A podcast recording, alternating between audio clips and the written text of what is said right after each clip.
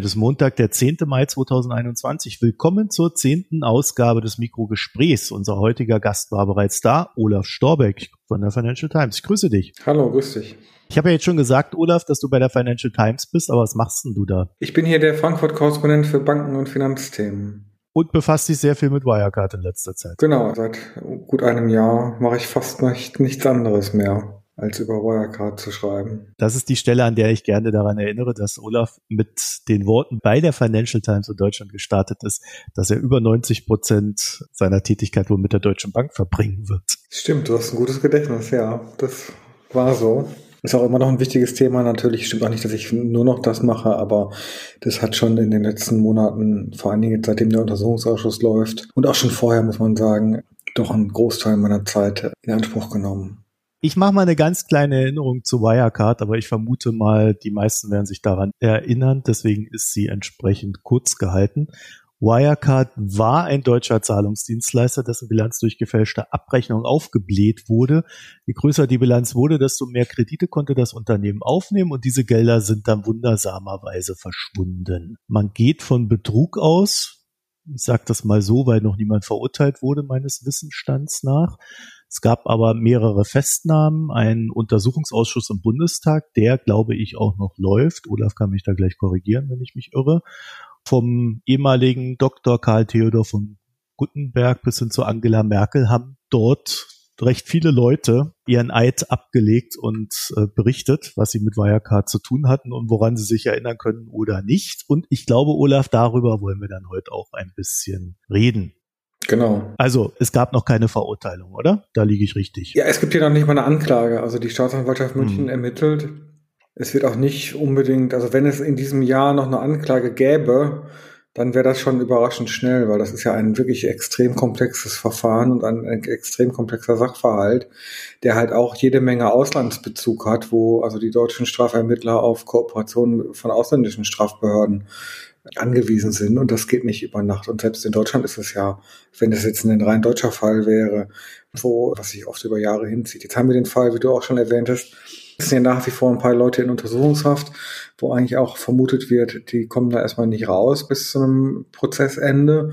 Und vor allem natürlich Markus Braun, der ehemalige Chef. Dann sitzt der ehemalige Chefbuchhalter Stefan von Erfa in, in Haft nach wie vor. Und ein dritter, den wir mittlerweile nicht mehr namentlich nennen dürfen, Oliver B., das war der frühere Stadthalter von Wirecard in Dubai, der zum Kronzeugen sich erklärt hat und mit der Staatsanwaltschaft zusammenarbeitet. Und weil die alle drei in Untersuchungshaft sitzen, gibt es halt eine besondere Verpflichtung für die Justiz, da jetzt zügig zu ermitteln und das zügig zum, auch zur Anklage und dann zum Prozess zu bringen, was aber auch immer trotzdem noch bedeutet, dass das eine ganze Weile noch dauern wird wahrscheinlich. Und in der Tat, wir haben seit letztem Oktober den Untersuchungsausschuss in Berlin, der halt in jeder Menge Sitzungen, die oft bis in die Nacht dauerten, also ich bin da mehr, mehrfach morgens um drei aus dem Bundestag rausgegangen, halt alle möglichen Zeugen vernommen haben und jede Menge Unterlagen auch ja erhalten haben. Ich habe da so als erstes auch an die Hypo Real Estate gedacht, was so den, den Prozessumfang betrifft. Und da hatten wir dann den Fall, dass irgendwie zehn Jahre nicht gereicht haben und da die Verjährung drohte, weswegen man dann noch schnell einen Deal gemacht hat. Ne? Also da könnte ich mir vorstellen, dass hier äh, so eine ähnliche Problematik irgendwann auftaucht. Ja, das glaube ich nicht, weil, wie gesagt, dadurch, dass die Leute in Untersuchungshaft sitzen, da ist halt, mm, man das jetzt nicht ewig und drei Tage äh, in die Länge ziehen kann. Also das muss jetzt schon innerhalb mhm. von ein, zwei Jahren, denke ich, zur Anklage kommen. Ab jetzt, Stand jetzt, also oder wahrscheinlich, ich würde sagen, Stand jetzt auch innerhalb von einem Jahr. Aber klar, das Ganze, das wird jetzt sich noch über Jahre hinziehen. Also es gibt Leute, auch Juristen, die sagen, naja, also bis das endgültig entschieden wird, wird das zehn Jahre dauern, weil das dann natürlich auch noch in die nächsten Instanzen gehen wird und so weiter. Also. Und wir reden ja letztendlich auch über verschiedene ja. juristische Stränge. Also ein Strang ist natürlich gegen die äh, unmittelbar Beteiligten, also die Vorstandsmitglieder und andere hochrangige Manager. Ein zweiter Strang ist gegen die Wirtschaftsprüfer. Da laufen ja mittlerweile auch Strafverfahren, wie wir wissen. Das wird wahrscheinlich nicht gemeinsam verhandelt.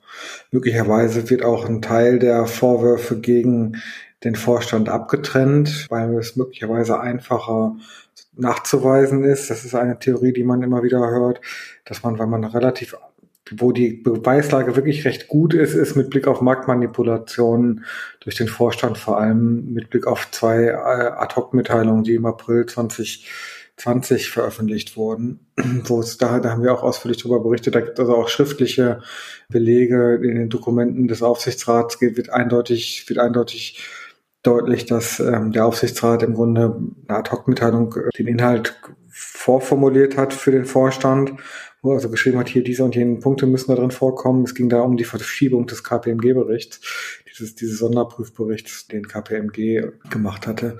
Äh, und dann hat mhm. aber Braun und der Vorstand letztendlich trotzdem eine völlig andere, äh, letztendlich grob irreführende Ad-Hoc veröffentlicht. Und da müsste es vergleichsweise einfach sein zu, zu belegen und, und das wirklich sozusagen dingfest zu machen, dass da ja nicht sauber gespielt wurde. Ja gut, dafür kommt aber auch keiner zehn Jahre in den Knast, vermute ich mal.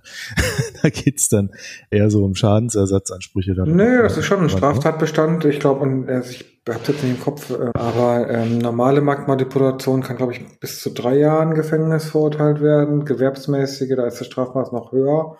Das reicht zumindest erstmal, um dann sozusagen, also wenn jemand damit rechtskräftig verurteilt wäre, dann wäre genug Zeit da, um den Rest dann in Ruhe auszuermitteln zu können, weil dann sitzen die Leute halt mhm. wegen dieser einen Straftat im Zweifel ein was wissen wir denn mittlerweile über den Personenkreis, der da wirkte? Also wir haben ja in unserem letzten Gespräch, ja, da haben wir uns so ein bisschen am Vorstand gehalten, ne, uns einen Young haben wir besprochen.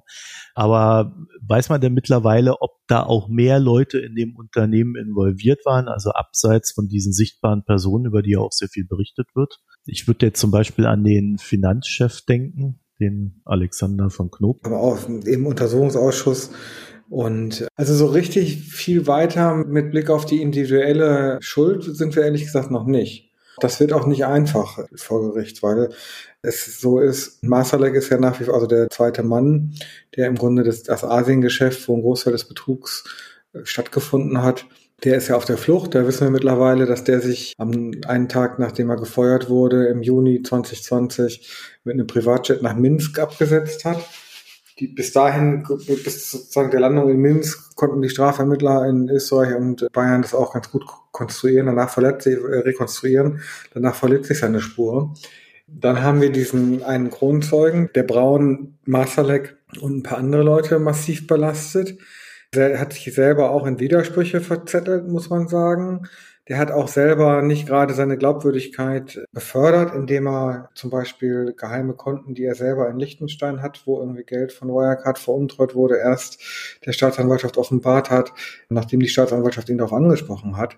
Also auch jemand, wie gesagt, der jetzt nicht über jeden Zweifel erhaben ist. Das Hauptbelastungsmaterial scheinen bislang die Aussagen dieser Person zu sein. In den E-Mails zum Beispiel, wir haben jetzt ja auch, äh, kursiert bei vielen Redaktionen, wir haben es halt auch, gibt es halt irgendwie sozusagen die gesamte E-Mail-Inbox von Herrn Braun. Und diese E-Mails sind erstaunlich sauber. Also wenn man nur die E-Mails lesen würde, dann hätte man nicht den Eindruck, dass da ein riesen Wirtschaftsbetrug stattgefunden hat.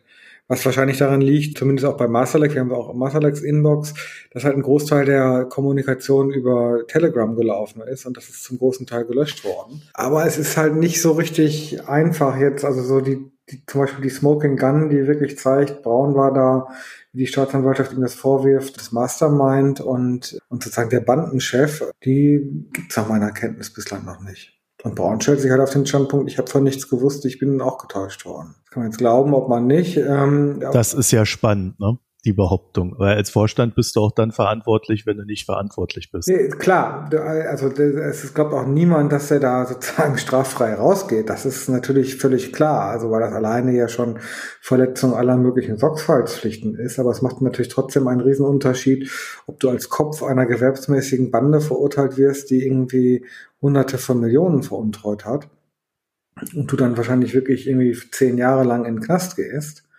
oder ob du wegen Pflichtverletzung, äh, Marktmanipulation und was weiß ich, vielleicht für zwei Jahre oder drei Jahre verurteilt wirst und das dann zu einem Zeitpunkt das Urteil ergeht, wo du wahrscheinlich schon bis dahin zwei Drittel deiner Strafzeit in Untersuchungshaft abgesessen hast und dann im Zweifel dann auf freien Fuß kommst, wenn das Urteil verkündet wird. Darum geht's halt hauptsächlich jetzt bei Braun bei der Verteidigung, wenn ich das richtig verstehe, da sozusagen das Strafmaß irgendwie äh, zu minimieren. Da, da stellt jetzt niemand hin und sagt, der ist komplett unschuldig und er, er muss freigesprochen werden. Also das würde mich sehr wundern. Das ja, glaube ich, auch aussichtslos.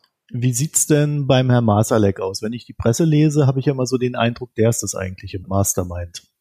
Ist das ein richtiger Eindruck oder ist das einfach nur so, weil der so eine irre Geschichte da noch dazu liefern kann? Also ob er wirklich das, das eigentliche Mastermind ist, da wäre ich mir auch nicht so ganz sicher, weil es da noch ein paar andere Namen gibt, die halt auch erwähnt werden. Externe Geschäftspartner, die auch eine zentrale Rolle gespielt haben gibt es diesen berühmten Henry O'Sullivan, ein Brite, der, ja, wie gesagt, ein externer Geschäftspartner von Wirecard war und Firmen kontrolliert hat, die sehr hohe Kredite von, von Wirecard bekommen haben, was die Staatsanwaltschaft als einen der Wege sieht, über den viel Geld aus dem Unternehmen rausgeschafft wurde. Masalek selber ist aber natürlich ganz klar einer der zentralen Charaktere und Verantwortlichen äh, das kann man, glaube ich, auch bei aller Unschuldsvermutung, die man natürlich auch vor Massalek haben muss, schon sagen. Da deutet sehr, sehr viel darauf hin. Ich meine, allein schon seine Flucht natürlich. Wir wissen, dass er bis heute im Kontakt mit seinem Anwalt ist. Er ist also durchaus jetzt noch nicht irgendwie, guckt sich noch nicht die Radieschen von unten an offensichtlich und ist auch noch, hat sich nicht so weit abgesetzt, dass er nicht irgendwie mit seinem Anwalt sich noch austauscht in Deutschland. Und ja, es wird spannend sein, ob man den halt irgendwann im Ding fest wird oder nicht. Die Strafverfolger sagen zum Teil, naja, also erstens baut er, hat er sich sein Gefängnis selber gebaut, weil natürlich, egal wo er ist, richtig frei bewegen kann er sich nicht, weil er auf Interpols Most Wanted Liste steht.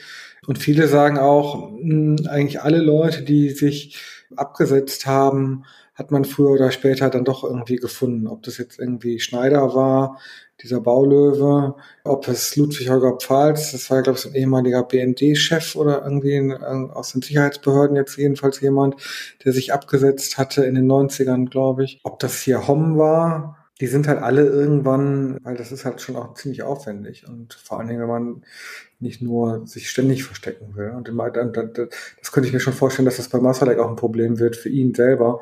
Der hat ja ein ziemlich glamouröses und, und aufregendes Leben geführt bis Juni 2020 und jetzt sich nur noch irgendwo in Moskau oder wo auch immer mutmaßlich auf einer Ranch zu verstecken, die und, und vom von wem auch immer da bewacht zu werden, ist natürlich bei weitem nicht so viel Spaß. Also insofern. Würde ich dir zustimmen, bei dem hat man nicht den Eindruck, dass er ruhig sitzen kann. Genau.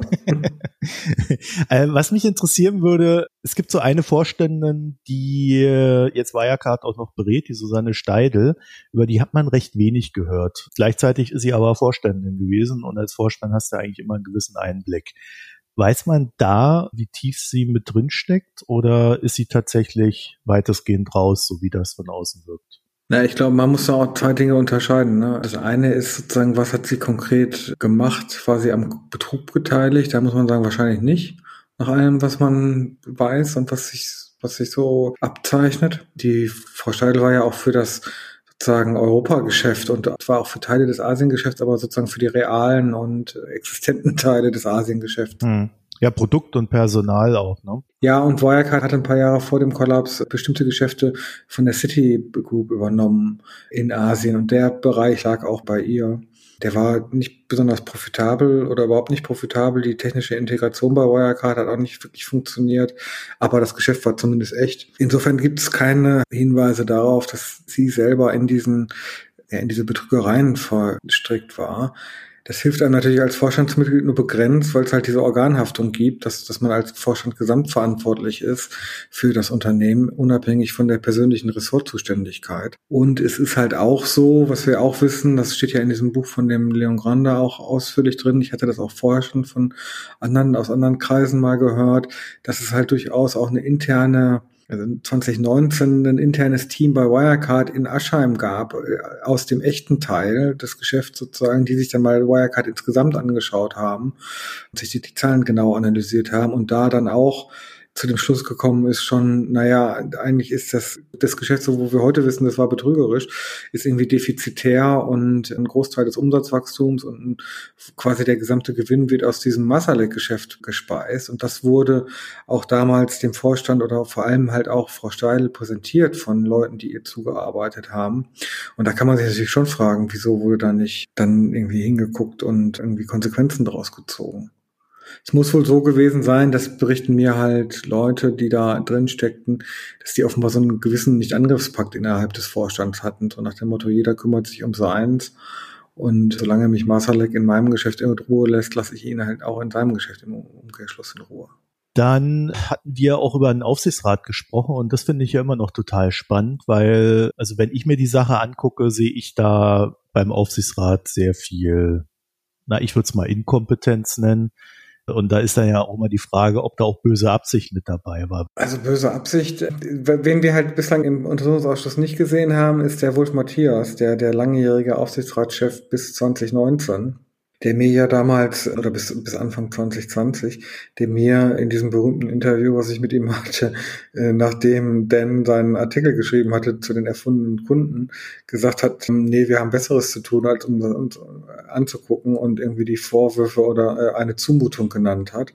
Und damals dachte ich, der EY würde auch einen super Job machen, man bräuchte auch keine Sonderprüfung. Der hatte bislang auf, mit, mit Verweis auf gesundheitliche Probleme der Vorladung äh, ist er äh, beim des Untersuchungsausschusses nicht nachgekommen. Es heißt jetzt, dass er möglicherweise doch noch im Ende Mai aussagen wird mit Blick auf also sozusagen die Leute im Aufsichtsrat, die, ich würde sagen, ab 2018 reingekommen sind, ist schon recht klar, dass die aus nicht, nicht damit beteiligt waren. Die waren vielleicht, haben sich auch lange täuschen lassen, hätten auch vielleicht genauer hin, früher genauer hingucken müssen, hätten aus meiner Sicht ganz sicher früher dann auch personelle Konsequenzen ziehen müssen, sprich Braun und Masalek absägen. Aber ja, im Grunde ab man muss eigentlich schon sagen, nach dem, was wir jetzt auch wissen, ab Anfang 2009, ab, also nach den Vorwürfen, nach der Berichterstattung von meinen Kollegen aus London Ende Januar, Anfang Februar 2019, hat der Aufsichtsrat schon versucht, das vernünftig aufzuklären. Mhm.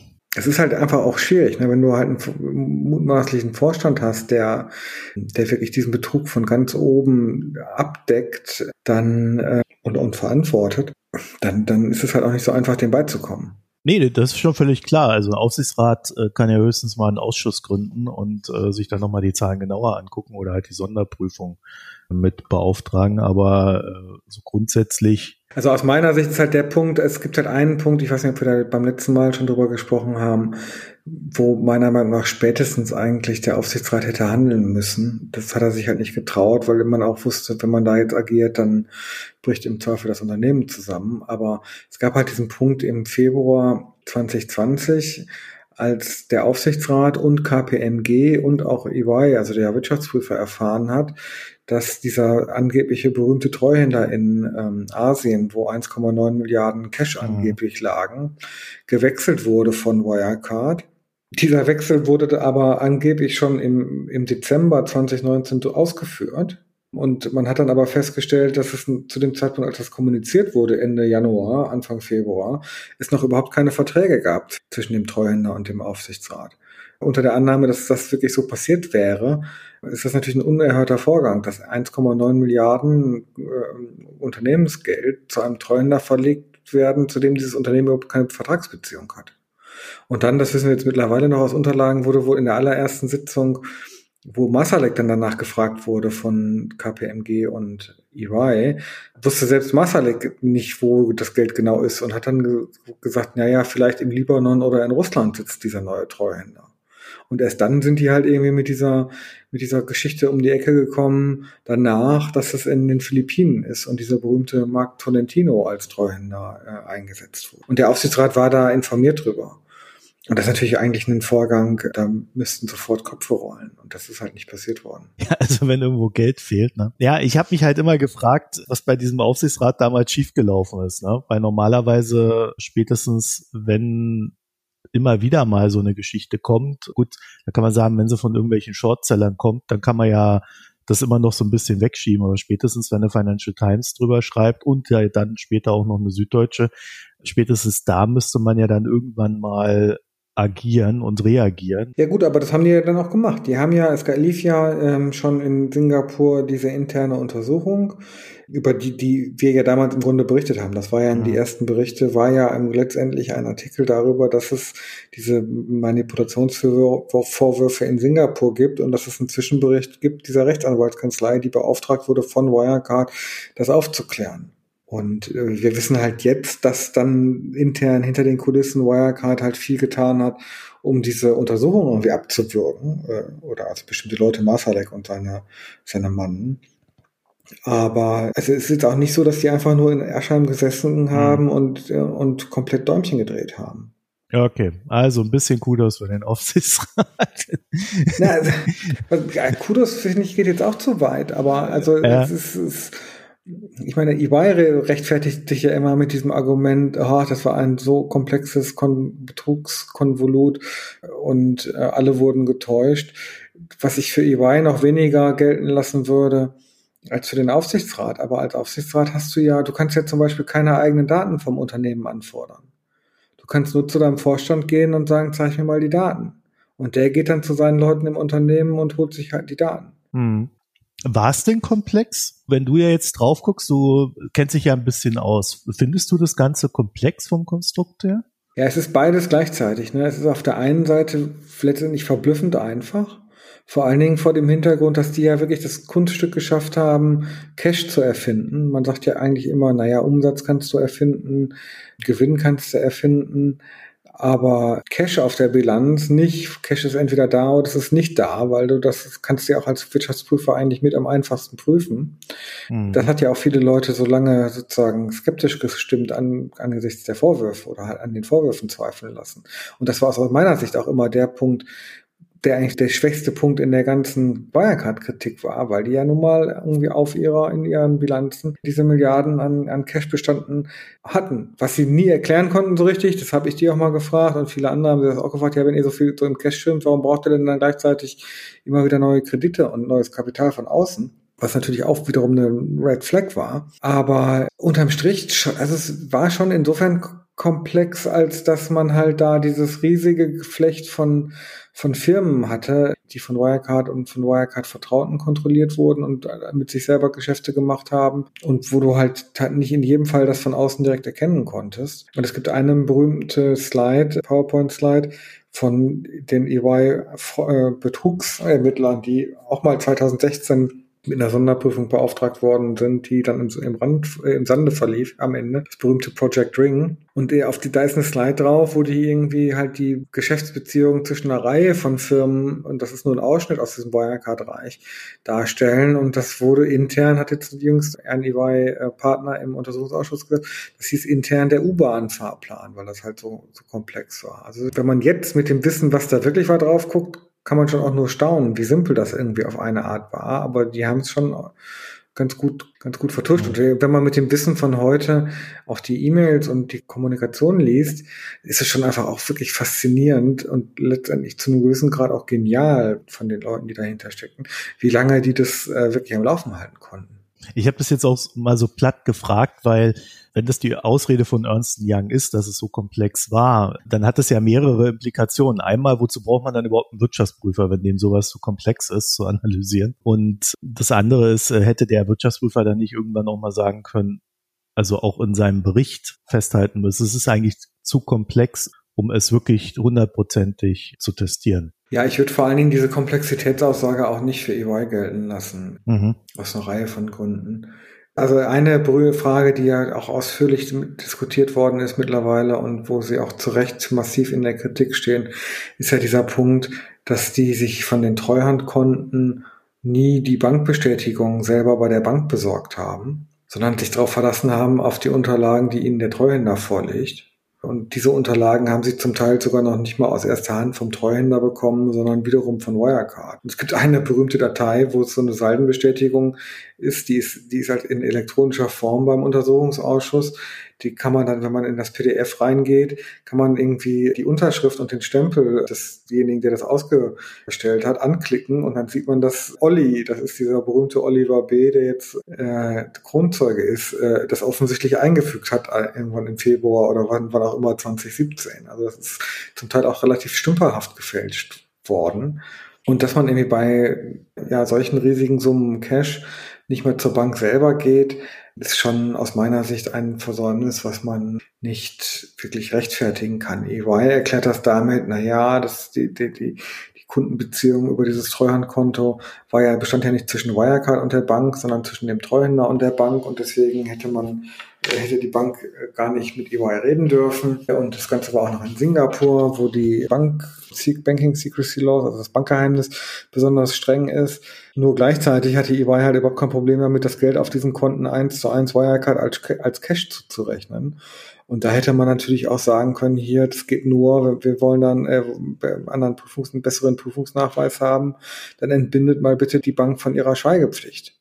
Oder zwingt euren Treuhänder dazu, diese Bank von der Schweigepflicht zu entbinden. Sonst testieren wir das nicht. Das ist halt nicht passiert. Und es gibt eine ganze Reihe von anderen äh, wirklich haarsträubenden Versäumnissen äh, von EY, die auch, und das muss man wirklich sagen, ist eines der ganz großen Verdienste des Untersuchungsausschusses, dank des Untersuchungsausschusses jetzt ans Licht gekommen sind, zumindest ans Licht der Öffentlichkeit weil der Untersuchungsausschuss halt selber ja einen Sonderermittler eingesetzt hat. Das ist eine andere Wirtschaftsprüfungsgesellschaft, Rödel und Partner, die sind, glaube ich, Nummer sechs oder, oder so in Deutschland, die die gesamten Arbeitsunterlagen von EY, die EY Untersuchungsausschuss zur Verfügung stellen musste und wo dann auch der Untersuchungsausschuss erst bei einer BGH-Entscheidung herbeiführen musste, um, um EY letztendlich dazu zu bringen, das Material wirklich rauszurücken ausgewertet wurde und da sind Sachen ans Licht gekommen, da stockt einem wirklich der Atem. Unter anderem hat sich halt EY in bestimmten Fällen wirklich auf mündliche Aussagen des Wirecard-Vorstands verlassen bei Fragen, die sie hatten, die maßgeblich für das Testat waren. Oder halt auch einfach nur auf, auf schriftliche Erklärungen des Wirecard-Vorstands, so nach dem Motto, ja, ja, das hat schon alles seine Richtigkeit, das haben wir immer schon so gemacht, glaubt uns mal so ungefähr. Ich spitze jetzt ein bisschen zu, aber da brauchst du dann wirklich keine Wirtschaftsprüfer mehr, wenn das sozusagen Best Practice wäre. Ja, das ist ja total spannend, weil ich habe ja jetzt auch schon mal eine Wirtschaftsprüfung hinter mir mehrfach gehabt, übrigens auch von EY. Mhm. Und da haben die nicht so gearbeitet. Ja, ich meine, es gab ja eine Sache, die war im letzten September eine exklusive Geschichte von mir über dieses berühmte Projekt Ring. Das ist, war halt, wie gesagt, eine Sonderprüfung, die von dem EY, von einem anderen Team, von einem separaten Team von EY, der, dem, dem, der Anti-Betrugseinheit von EY durchgeführt oder ausgeführt, gemacht wurde. Im Auftrag von Wirecard nachdem es Whistleblower-Vorwürfe in Indien gab, wo äh, es hieß, da wurden Bilanzen manipuliert und man hat auch versucht, einen Wirtschaftsprüfer zu bestechen. Und dann haben diese Anti-Betrugsleute von EY tatsächlich in einem ersten Untersuchungsschritt äh, Red Flags, wie sie selber schreiben, gefunden, die möglicherweise diese Vorwürfe untermauert haben und wurden dann von Wirecard komplett ausgebremst, das auszuermitteln. Und am Ende hat Wirecard diese Untersuchung eingestellt, ohne dass es ein, jemals ein Ergebnis gab. Die Wirtschaftsprüfertruppe von EY war über den gesamten Stand dieser Sonderprüfung, dieser forensischen Untersuchung komplett informiert, war auch über diese Red Flag Indikatoren informiert und hat aber trotzdem uneingeschränkt testiert. Und in einem Fall sogar hatten sie erst noch angedroht, nur eingeschränkt zu testieren, den 2016er Jahresabschluss, und haben gesagt, wir können nur ein uneingeschränktes Testat erteilen, wenn eine Reihe von Fragen aus diesem Projekt dringend beantwortet werden und wenn alle zu Beginn vereinbarten Untersuchungshandlungen äh, auch ausgeführt werden. Dann hat man sich für das für dieses Jahr irgendwie letztendlich hinhalten lassen und beschwichtigen lassen, weil es nur noch zwei Wochen bis zur Frist gab und hat dann aber hingenommen, dass drei, vier Monate später Wirecard dann mitgeteilt hat, übrigens wollen wir jetzt diese Untersuchung einstellen, weil wir selber zu dem Schluss gekommen sind, dass diese Vorwürfe haltlos sind. Und beim nächsten Testat hat dann EY überhaupt keinen Bezug mehr genommen darauf und hat nicht, also weil ähm, folgerichtigerweise hätte man eigentlich sagen müssen, wir können nur eingeschränkt testieren, weil halt die bei Ring vereinbarten Untersuchungshandlungen nicht alle äh, durch ausgeführt worden sind. Zu diesem ganzen Thema gibt es einen geheimen oder nicht öffentlichen KPMG-Anhang zu der ursprünglichen Sonder, zu dieser KPMG-Prüfung, wo die das nochmal aufgearbeitet haben. Der war mir im letzten Herbst in die Finger gefallen. Als ich das zum ersten Mal gelesen habe, habe ich wirklich gedacht, ich fall vom Stuhl. Habe das dann noch dreimal gelesen und das ist halt aus meiner Sicht eine der sozusagen schwächsten oder eine der wirklich der Achillesfersen von EY, wo die wahrscheinlich wirklich, was auch Anlegerklagen und so betrifft, ziemlich schlecht aussehen. Wir wissen jetzt mittlerweile auch dank des Untersuchungsausschusses, dass die APAS, diese Wirtschaftsprüferaufsicht, genau den Punkt auch dann gemacht hat. Das ist einer der zentralen Punkte auch für die Strafanzeige der APAS gegen die verantwortlichen EY-Prüfer, die jetzt halt auch sich strafrechtlichen Ermittlungen ausgesetzt sehen.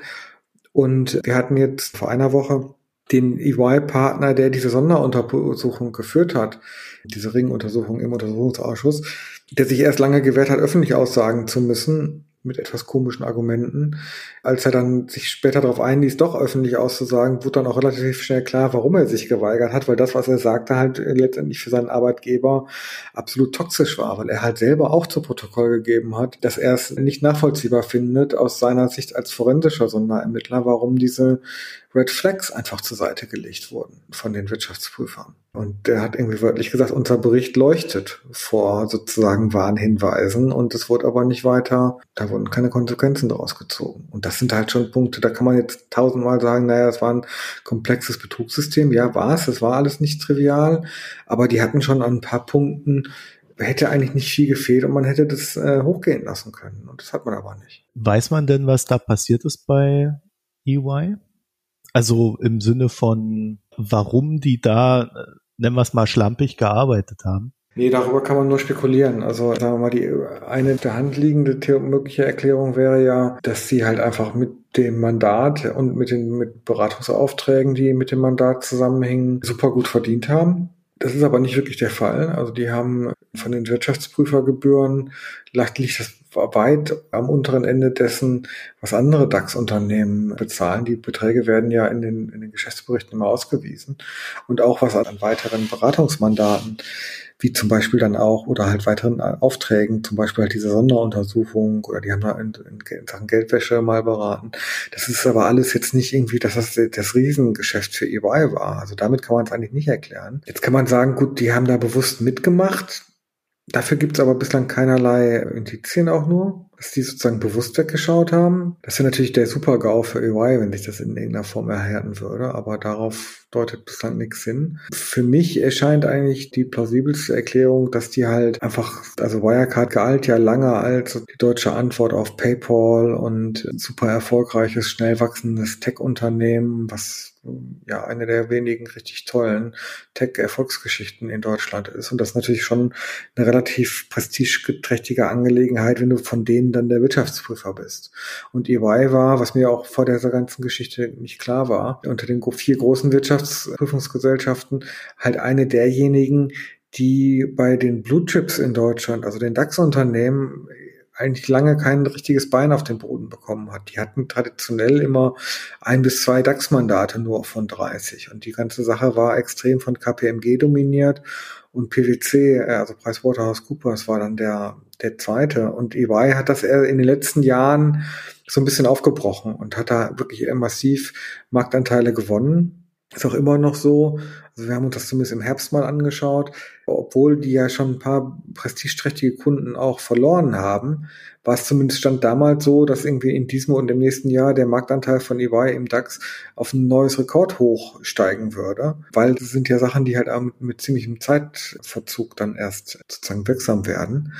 Und was einfach lange dauert, bis man einen neuen Wirtschaftsprüfer gefunden hat und den Wechsel. Das machst du ja nicht mal eben in einem, einem Nachmittag. Und dass das halt für EY eins der Prestigemandate war, was man halt gerne hegen und pflegen wollte. Was natürlich auch vielleicht reinkommt, ist vor allen Dingen zum am, am spät, also gegen Ende hin, ist, dass die vielleicht auch selber dann irgendwann gemerkt haben, oh, hier ist irgendwie haben wir in der Vergangenheit irgendwie vielleicht haben wir irgendwie haben wir was übersehen oder so oder haben dann aber irgendwie gehofft, dass es dass es doch irgendwie weggeht oder so. Ich meine, das wäre wär jetzt auch natürlich irgendwie Vorsatz, wenn du dann irgendwie dann bewusst deswegen einfach trotzdem testierst.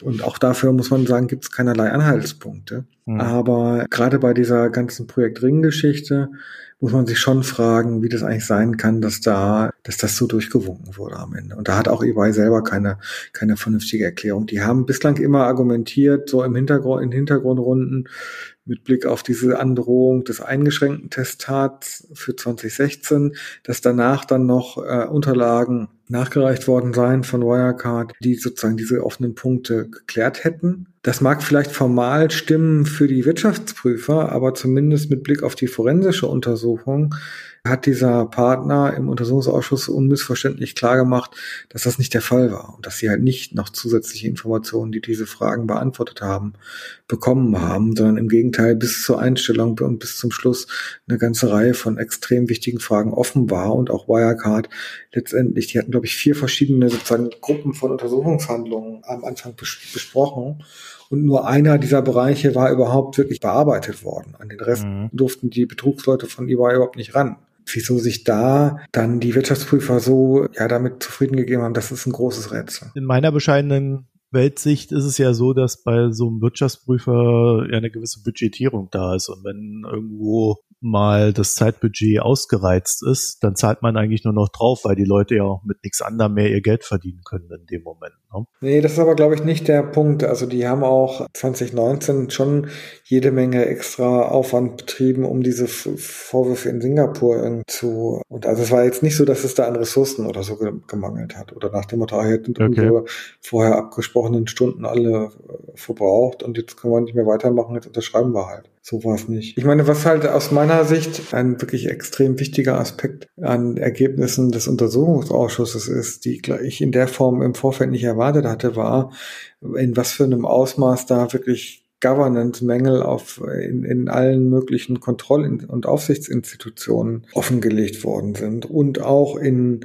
sozusagen nur mittelbar beteiligten Institutionen, wo man einfach sieht, dass Compliance und Corporate Governance in Deutschland immer noch komplett unterbelichtet ist. Also dieses berühmte Beispiel, dass der Chef der Wirtschaftsprüferaufsicht während seiner eigenen Behörde schon den Wirtschaftsprüfer von Wirecard ermittelt hat, also gegen EY, dass der Mann in der Zeit noch Wirecard-Aktien gekauft und dann wieder verkauft hat und darüber dann auch seinen Job verloren hat am Ende, ist ein wirklich haarsträubendes Beispiel. Und es wurde dann auch deutlich, dass für diesen Chef Chef dieser Behörde überhaupt keine Regeln gehalten und da irgendwie so auf Treu und Glauben irgendwie das Ganze basiert. Dann ein anderes Beispiel, das von dieser Bilanzpolizei, der DPR, der Chef irgendwie 2017 ein neues Aufsichtsratsmandat angenommen hat bei der Metro AG, obwohl es ein Jahr vorher eine neue Regel gab, dass er keine zusätzlichen Aufsichtsratsmandate mehr annehmen darf. Und dann aber mit irgendwelchen ziemlich fadenscheinigen Begründungen selbst das Justizministerium das dann irgendwie doch genehmigt hat. Und selbst diese Verfahrensordnung, in der diese Regeln festgeschrieben war, nicht öffentlich war und ich glaube auch bis heute sogar nicht öffentlich ist, sondern dass nur halt irgendwie ein Ausschussmitglied aus irgendwelchen anderen Unterlagen rausgefischt hatte und dann mal nachgefragt hat, sind halt so Beispiele, wo man wirklich den Eindruck bekommt, da ist in vielen Behörden und Aufsichtsgremien immer noch eigentlich so auf dem Stand der 50er Jahre irgendwie was, was Checks and Balances und und Compliance betrifft. Ich wollte gerade zu BaFin kommen. Mm, okay. War ja jetzt eine schöne Überleitung, die du mir da geliefert hast. Aber das ist ja tatsächlich so ein Thema, das, so wie du es jetzt formuliert hast, ist es eigentlich ganz schön, weil es halt zeigt, dass, obwohl es ja sehr viele Regeln mittlerweile am Finanzmarkt gibt, es ja immer jemanden braucht, der diese Regeln in irgendeiner Form auch nicht nur kontrolliert, sondern dann auch durchsetzt. Man hat ja sehr oft den Eindruck gehabt in den letzten Jahren, die BaFin zum Beispiel, die ist sehr gut dabei, die Regeln bei kleinen Unternehmen durchzusetzen. Aber sobald es etwas komplexer wird, um jetzt mal bei Ernst Young wieder hm. aufzusetzen, hm. da ist die BaFin dann auch nicht mehr so emsig dabei, diese Regeln durchzusetzen. Hat sich denn jetzt im Untersuchungsausschuss das bestätigt, dass die BaFin mehrere Probleme hatte und mehrfach versagt hat? Oder hat die einfach nur Pech gehabt? Nee, es hat sich schon an einigen Stellen wirklich e-, eklatantes Versagen offenbart. Also das, das krasseste Beispiel aus meiner Sicht ist wirklich dieses berühmte Leerverkaufsverbot. Die haben ja im Februar 2019, also irgendwie so drei Wochen nachdem unsere ersten Artikel erschienen waren, die dann auch den Aktienkurs von Wirecard ziemlich auf Talfahrt geschickt haben, hat die BaFin ja im Grunde Spekulationen auf fallende Kurse von Wirecard für zwei Monate komplett verboten. Mhm. Und das war ein noch nie dagewesener Schritt, das in der Form zu machen. Was es bislang vorher gegeben hatte, war in so Situationen wie der Finanzkrise dass man für einen gesamten Sektor, also für die Banken insgesamt Leerverkäufe verboten hat und diese, also diese Spekulationen auf fallende Kurse, weil man halt nicht will, dass eine Branche von sich selbst verstärkenden Abwärtsstrudel kommt. Aber für ein einzelnes Unternehmen hat das bis dahin nicht gegeben. Und die BaFin hat das immer gerechtfertigt mit Hinweisen, glaubwürdigen Hinweisen aus München von der Staatsanwaltschaft über eine unmittelbar bevorstehende Short-Attacke gegen Wirecard, die halt diese Marktintegrität, wie es dann immer so schön hieß, in, beschädigt hätte. Um das Marktvertrauen zu schützen, wäre dieses Leerverkaufsverbot nötig gewesen. So hat die BaFin immer argumentiert. Und was der Untersuchungsausschuss ans Licht gebracht hat, sind halt die Details, was der Staatsanwaltschaft München für Informationen vorlagen und wie die BaFin dann diese Informationen ausgewertet hat. Und das ist wirklich von, von A bis Z einfach nur unfassbar. Also wir wissen jetzt, das Ganze war ein Rechtsanwalt, ein Staranwalt aus München, der für Wirecard gearbeitet hat, für Jan Masalek dieser Rechtsanwalt Franz Enderle, der früher mit Gauweiler in einer Kanzlei war und irgendwie 100.000 Euro im Monat pauschal verdient hat von Wirecard, 1,2 Millionen im Jahr als externer Anwalt, hat von Masalek irgendwelche Hinweise erhalten, dass es angeblich eine Erpressung gibt von Leuten, die sich als Bloomberg-Mitarbeiter ausgeben. Die hätten bei Wirecard äh, sich gemeldet, hätten 6 Millionen Euro verlangt und gesagt, wenn ihr das nicht zahlt, dann würde, und das steht dann so wörtlich in einem Vermerk drin, den die, die Staatsanwaltschaft angeführt hat, dann würde Bloomberg ein Angebot der FT annehmen und die negative Berichterstattung zu Wirecard mit aufnehmen. Die FT hätte ja schon ganz viel dran verdient und dann würde Bloomberg auch mitmachen. Und ähm, das ist natürlich auf so vielen Ebenen wirklich völlig absurd, dass, dass, dass es wirklich mir bis heute schwerfällt zu glauben, dass irgendjemand das für, für bare Münzen nehmen konnte, der ein bisschen eine Vorstellung davon hat, wie, wie Bloomberg funktioniert. Ich meine, du redest über eine News-Organisation, die tausende von Mitarbeitern hat und wo immer mehrere Leute an Themen dran sind und das nicht einfach, wenn du irgendwie einen kalt stellst und bestichst, du dann damit Berichterstattung verhindern kannst. Das ist ja nicht irgendwie ein Blogger, der irgendwo alleine seinen Blog schreibt und dann den Beitrag nicht online stellt, wenn man ihm Geld bezahlt, sondern das ist eine Riesenmaschinerie, die man überhaupt nicht stoppen kann, wenn sie denn einmal unterwegs ist. Plus, FT und Bloomberg sind so ziemlich die härtesten Konkurrenten, die man sich vorstellen kann. Das ist so, als ob wir jetzt über Daimler und BMW reden die Vorstellung, dass, gut, jetzt kann man sagen, naja, Kartelle hat es immer mal gegeben, aber die Vorstellung, dass äh, eine Nachrichtenorganisation einer anderen sagt, passt mal auf, macht doch mal mit uns gemeinsame Sache mit kriminellen Marktmanipulationen, ist völlig absurd. Und wenn es so gewesen wäre, wäre das ja für Bloomberg die Geschichte des Jahres gewesen. FT versucht irgendwie mit uns zusammen Wirecard zu erpressen. Also das ist ja ist einfach nur völlig Hanebüchen. Der Kommentar von der Bloomberg Pressestelle, als ich die dann damit konfrontiert habe, war ganz lustig. Die irgendwie sagten ja, it, it would be ridiculous if it wasn't so insulting. Also es wäre irgendwie wenn, wenn es nicht so äh, verleumderisch wäre oder so beleidigend wäre, ist es eigentlich eine total lächerliche Geschichte. Ja, und auf dieser Basis, das hat irgendwie die Staatsanwaltschaft München eins zu eins an die BaFin weitergegeben. Die BaFin sagt heute, und da gibt es auch Vermerke von damals, dass die Staatsanwaltschaft auch deutlich gemacht hat, dass sie das für ernstzunehmend und glaubwürdig und sozusagen halten. Das, das dementiert die Staatsanwaltschaft jetzt und sagt, nee, sie haben das überhaupt nicht inhaltlich bewertet, sie haben das einfach nur weitergeleitet. Jedenfalls hat das dann bei der BaFin halt irgendwie einen Wahnsinnsapparat in Gang gesetzt und, und dann auch dann die BaFin selber war halt die offensichtlich dann wild entschlossen, dieses Leerverkaufsverbot zu verhängen. Gibt so eine Verfahrensordnung intern, die die BaFin eigentlich dazu, auch das wissen wir alles durch den Untersuchungsausschuss nur übrigens. Ne? Ich erzähle das jetzt hier alles so frank und frei und als Fakt, aber ohne den Untersuchungsausschuss wüssten wir das nicht. Es gab halt eine Verfahrensordnung, dass bei so einem Leerverkaufsverbot die BaFin und die Bundesbank sich irgendwie vorher austauschen sollten und die Bundesbank halt auch noch eigene Abteilungen hat, die sich mit Marktstabilität, Finanzmarktstabilität und so weiter auseinandersetzt. Das wurde dann auch gemacht. Die BaFin hat also die die Bundesbank angerufen und gesagt, hier, passt mal auf, wir überlegen, Leerverkaufsverbot gegen Wirecard zu verhängen aus folgenden Gründen. Und dann hat die Bundesbank ihre Datenmaschinen angeschmissen und das analysiert und ist dann nach ein paar Stunden zu BaFin zurückgegangen und hat gesagt, ja, also wir können hier keinerlei Effekte erkennen, die irgendwie die Finanzstabilität gefährden. Und wir sehen keine Spillover-Effekte auf andere Unternehmen und eigentlich ist auch Wirecard gar nicht sozusagen wirklich systemrelevant. Und darauf hat die Bundesbank gesagt, na ja, es gibt da ja diese Ermittlungen aus München, da können wir jetzt nicht weiter ins Detail gehen, aber wir müssen es trotzdem machen. Und es geht jetzt ja auch gar nicht um Finanzmarktstabilität, sondern um Marktvertrauen. In Klammern, das ist wie man das voneinander trennen soll, ist mir bis heute nicht klar. Und im Grunde hat dann die BaFin, obwohl die Bundesbank eigentlich sagte, sie hätte da nichts von, das einfach ignoriert.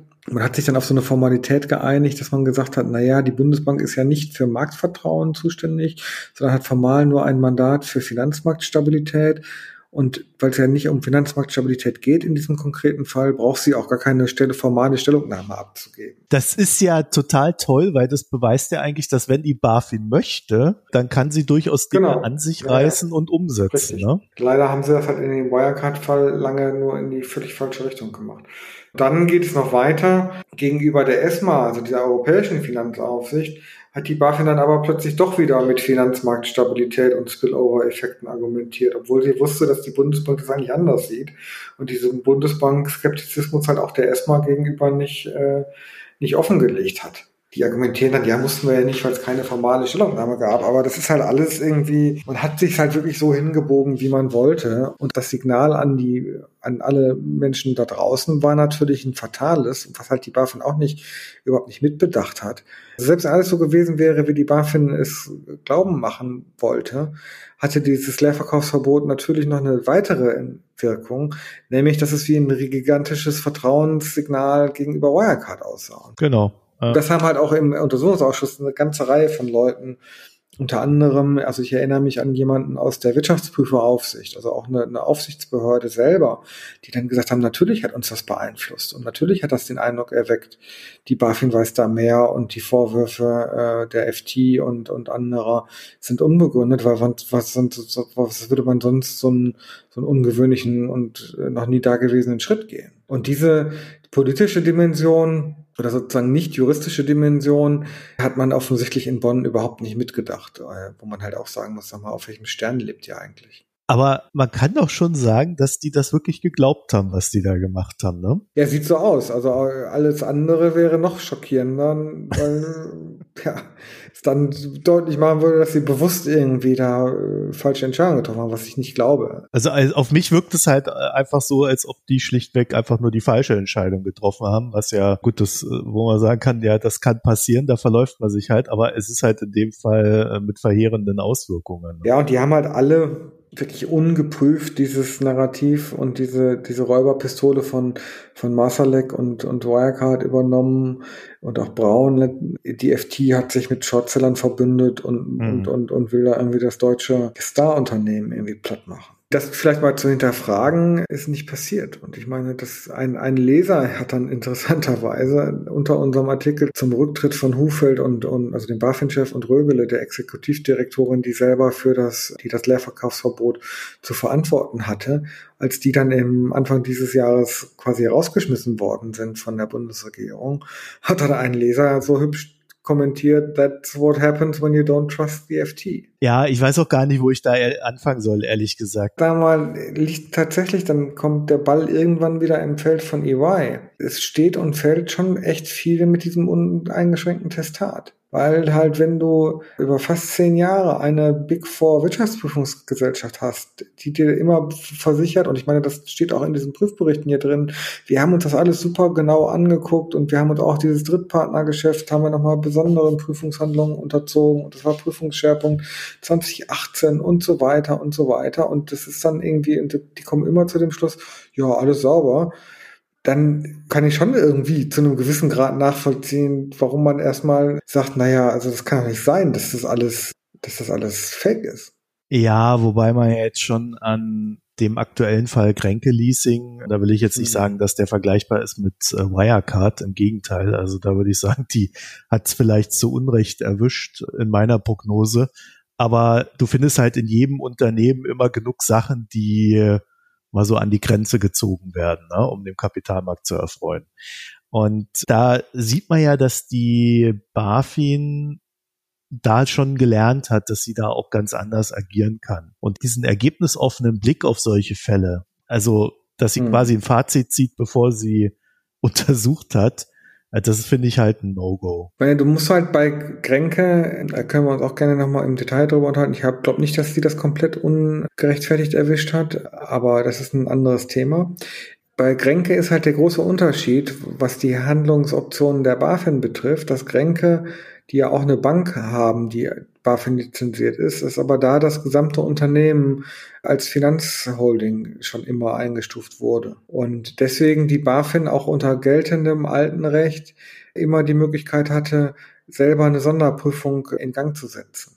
Wirecard war halt als Gesamtunternehmen nicht BaFin reguliert, sondern war als, ja, die sagen dann immer Technologieholding, wobei das kein rechtlicher Begriff ist, eingestuft worden, sodass nur die Bank selber unter Wirecard-Kontrolle stand. Mhm. Und bei solchen Unternehmen, der Wirecard hat einen Stand wie Daimler oder, oder BMW halt als sozusagen zwar börsennotiertes Unternehmen, aber irgendwie nicht jetzt weiter der BaFin irgendwie rechenschaftspflichtig. Mhm. Und bei solchen Unternehmen konnte nach altem Recht, musste die BaFin sich an diesen Witzladen von, von DPR wenden, der halt irgendwie mit siebeneinhalb Millionen Jahresetat oder im Zweifel diese Bilanzbetrügereien aufdecken sollte und weder die Ressourcen noch die Manpower noch das Know-how zu hat. Jetzt kann man natürlich sagen, dass die BAF und was auch ein Riesenthema im Untersuchungsausschuss war, war halt diese Frage, ja, hätte nicht Wirecard insgesamt auch als Finanzholding eingestuft werden müssen, Schrägstrich können, Wahrscheinlich ja, also jedenfalls können. Und das war sicherlich auch ein Fehler der, der BaFin, das nicht früher zu machen, um sich da dann auch größere Durchgriffsrechte zu verschaffen. Aber dass man, nachdem man dann irgendwann diese Entscheidung getroffen hatte und nicht revidiert hatte, dass man die nicht als Finanzholding betrachtet, war dann auch, als dann plötzlich es anfing zu qualmen, nachdem dann Dan im Januar den Bericht rausgebracht hat, auch kurzfristig konnte die BaFin dann nicht viel machen dann, sondern außer irgendwie die DPR in Berlin zu bitten, guckt euch das mal an. Die haben gesagt, ja, okay, machen wir und haben dann aber äh, über ein Jahr lang quasi nichts gemacht.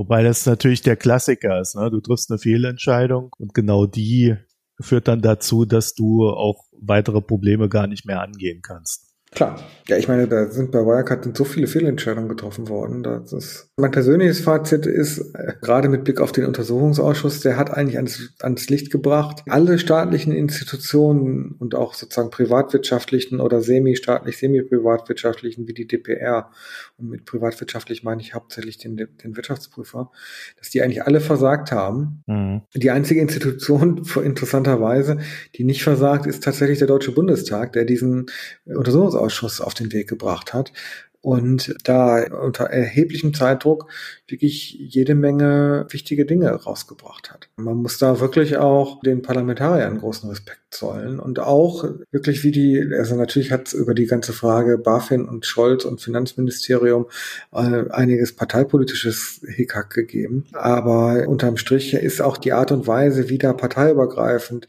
und letztendlich auch zwischen Regierung und Opposition zusammengearbeitet wurde, wirklich bemerkenswert und, und toll. Also die Parlamentarier haben sich da die Nächte um die Ohren geschlagen, haben teilweise bis um drei, vier Uhr morgens Zeugen vernommen. Und dann am nächsten Morgen ging es dann um 9.30 Uhr weiter. Das ist schon ein Pensum, was mich wirklich beeindruckt hat. Äh, man muss auch sagen, die Vernehmungen selber waren zum Teil fürchterlich ineffizient oder und sind es, weil die halt nach einem bestimmten Format vorgehen. Es ist nicht so, dass da vorher ein strukturierter Fragenkatalog entworfen wird und der dann irgendwie abgearbeitet wird, sondern das, das geht nach der sogenannten Berliner Stunde, wo dann jede Fraktion anteilig ihrer Stimmenvertretung im Bundestag halt Zeit kriegt. Hat die Union hat halt die meiste Zeit, weil die die größte Fraktion sind und dann die SPD die zweitmeiste und, und so weiter. Und dann geht das halt immer rum und wenn dann irgendwie Fabio De Masi durch ist, von der Linken, der, die irgendwie die kleinste Fraktion sind, glaube ich, und der noch Fragen hat, dann wird im Zweifel wieder eine ganze Runde aufgemacht. Und dann fangen die halt wieder vorne Gottes an. Willen. Und äh, gerade am Anfang war es auch so, man hatte man das Gefühl, wenn, wenn die, als auch die Parlamentarier noch nicht so, so tief in der Materie drin steckten, war das halt zum Teil echt auch ein bisschen so, ja gut, jetzt die anderen haben Fragen, dann müssen wir jetzt hier auch noch Fragen stellen. Das war halt zum Teil echt auch ein bisschen ermüdend. Also man, das hätte nicht alles immer bis um drei Uhr gehen müssen. Mhm. Aber so ist nun mal das Format und ich weiß nicht, ob man das irgendwie für grundsätzlich auch ändern könnte. Vielleicht bei politischeren Fragen ist es wahrscheinlich auch nicht anders machbar, aber bei sowas, wenn ich jetzt den Aufsichtsrat von Wirecard vernehme oder den Wirtschaftsprüfer, macht es vielleicht auch Sinn, dass man sich mit allem Mann zusammensetzt und dann irgendwie sich die Fragen überlegt und dann die Leute in die Mangel nimmt, in etwas strukturierterer Weise. Es war zum Teil, ehrlich gesagt, hat das aber auch natürlich einen Vorteil, weil oft dann irgendwie nach drei Stunden auch irgendwie die Zeugen weich gekocht sind. Wenn man dann irgendwie nochmal eine Komplex nochmal neu aufschnürt, dann auch teilweise sich erst die Widersprüche äh, ergeben haben. Du hast ja schon das parteipolitische Hickhack erwähnt, ne? Mhm. Also ich hatte ja manchmal den Eindruck, aber das ist halt dann auch immer die, nur die Außenansicht, dass ja sehr viele strukturelle Änderungen eigentlich anstehen müssten. Und durch dieses ganze parteipolitische Hickhack hatte ich immer den Eindruck, äh, das wird so ein bisschen in den Hintergrund gestellt, dass die jetzt mal äh, umgesetzt werden müssen. Und ja, leider von der Bundesregierung auch. Ne? Also die ganze Bilanzkontrolle wird jetzt ja schon relativ zügig noch in dieser, noch vor mhm. der Wahl sozusagen umgebaut, auch in die richtige Richtung. Geht aus meiner Sicht nicht ganz weit genug, weil man dieses sogenannte zweistufige Verfahren im Kern doch erhält und zumindest diese DPR, dieser Witzladen, halt für die Routineprüfung, also es ist so alle sieben Jahre oder so ist jedes Unternehmen, börsennotierte Unternehmen im Schnitt dran und dann kommen die und machen halt so stichprobenhaft gucken, ob irgendwie die Bilanzierungsstandards eingehalten wurden. Das machen sie wohl auch gar nicht so schlecht. Da findet man auch in 20 Prozent der Fälle, finden die irgendwas zu bekritteln. Und dieser Teil soll nach wie vor bei der DPR bleiben und nicht auch zur BaFin verlagert werden, obwohl das Finanzministerium eigentlich das gerne anders möchte. Da hat aber offenbar dann das Justizministerium irgendwie was dagegen gehabt. Das witzigerweise halt sind es beides SPD-geführte Ministerien, aber irgendwie wird das auch nicht nur an Parteigrenzen dann ent, entlang diskutiert. Aber ansonsten ist das, was die Bilanzkontrolle betrifft, und diese Stärkung der BaFin mit Blick darauf, dass die jetzt bei Betrugsverdacht gegen jedes börsennotierte Unternehmen im Zweifel eine forensische Sonderprüfung selber machen oder in Auftrag geben können, schon ein großer Fortschritt. Und auch was die Wirtschaftsprüfer Regeln betrifft, da ist ja im Moment nicht ganz klar, was dabei rauskommt. Da wird stark im Moment gegenlobbyiert, von, vor allen Dingen auch von der Union, muss man sagen, was Haftungsregeln betrifft, weil man die deutlich erweitern will, also dass die Wirtschaftsprüfer noch für wesentlich mehr ja, äh, Fehlverhalten auch wirklich haftbar gemacht werden können. Und da versucht die Wirtschaftsprüferlobby im Moment, das irgendwie ein bisschen weich zu spülen aus erkennbaren Interessen, muss man letztendlich sagen, halte ich für einen Riesenfehler, wenn man dem nachgeben würde. Aber da ist schon einiges in Bewegung gekommen und man kann jetzt sagen, gut, hoffentlich stellt sich die Politik nicht auf den Standpunkt, ja, wir haben jetzt eine Reform hier gemacht und das war es dann, sondern man muss da im Grunde auch noch weiter dran arbeiten. Aber es ist ja das Problem, dass es dann nicht unbedingt die Opposition ist, die ja jetzt diesen aufklärerischen Part auch im Untersuchungsausschuss hatte, äh, bestimmen wird. Ne? Das stimmt, aber ich glaube, dass eigentlich alle Beteiligten schon erkannt haben, dass da vieles nicht in Ordnung war und dass da viele strukturelle Sachen verändert werden müssen. Also natürlich hat die SPD versucht, wie ein, wie ein Löwe irgendwie Scholz zu verteidigen und Cookies, äh, den, den Staatssekretär. Aber sozusagen bei dem Punkt, okay, hier die Gesetze und die Kompetenzen sind da nicht, nicht hinreichend gut verteilt, da haben die keine Hemmungen gehabt, relativ zügig äh, auch, auch zu agieren. Man muss natürlich sagen, man hätte diese ganzen Probleme auch schon vorher erkennen können, klar. Aber ich finde das auch immer ein bisschen schwierig, jetzt gerade mit Blick auf die BaFin und das auf so eine parteipolitische Schiene zu bringen, weil man auch nicht vergessen darf, dass bis 2018 das Finanzministerium, das für die BaFin zuständig ist, jahrelang CDU geführt war. Ja. Also ich sehe da nicht so richtig den parteipolitischen Aspekt drin. Ist natürlich ja. jetzt für die SPD blöd, dass der äh, Finanzminister, unter dessen Ägide das passiert ist, jetzt irgendwie deren Kanzlerkandidat ist. Und insofern kann ich das auch verstehen, dass man versucht, von äh, Seiten der anderen Parteien da zu gucken, dass möglichst hoch dann die Verantwortung da dingfest. Aber es gibt halt bislang keinerlei Belege, dass irgendwie aus dem Ministerium da irgendwie äh, sozusagen die Anweisung oder irgendwie Druck gemacht wurde nach dem Motto, schützt uns mal bitte schön Wirecard. Ich kann dazu sagen, es wird ein Mikrogespräch zur BaFin-Reform geben. Das ist mal so lose vereinbart. Ich sag jetzt mal noch nicht mit wem. Mhm. Ich bin's nicht. Du bist es nicht, das stimmt. du bist ja auch mehr für Wirecard zuständig, nicht für die BaFin-Reform, oder? Ich weiß, weiß noch nicht, woran du arbeitest. Begleite ich auch journalistisch. so ist das nicht. Also ich glaube, dass das grundsätzliche Problem ist halt, dass es wird immer wieder so einen Betrug geben. Ne? Also dieser Anspruch, es darf diesen Betrug nicht geben, den kann man zwar haben, aber ich glaube, so rein finanzmarkttechnisch muss man sich davon verabschieden.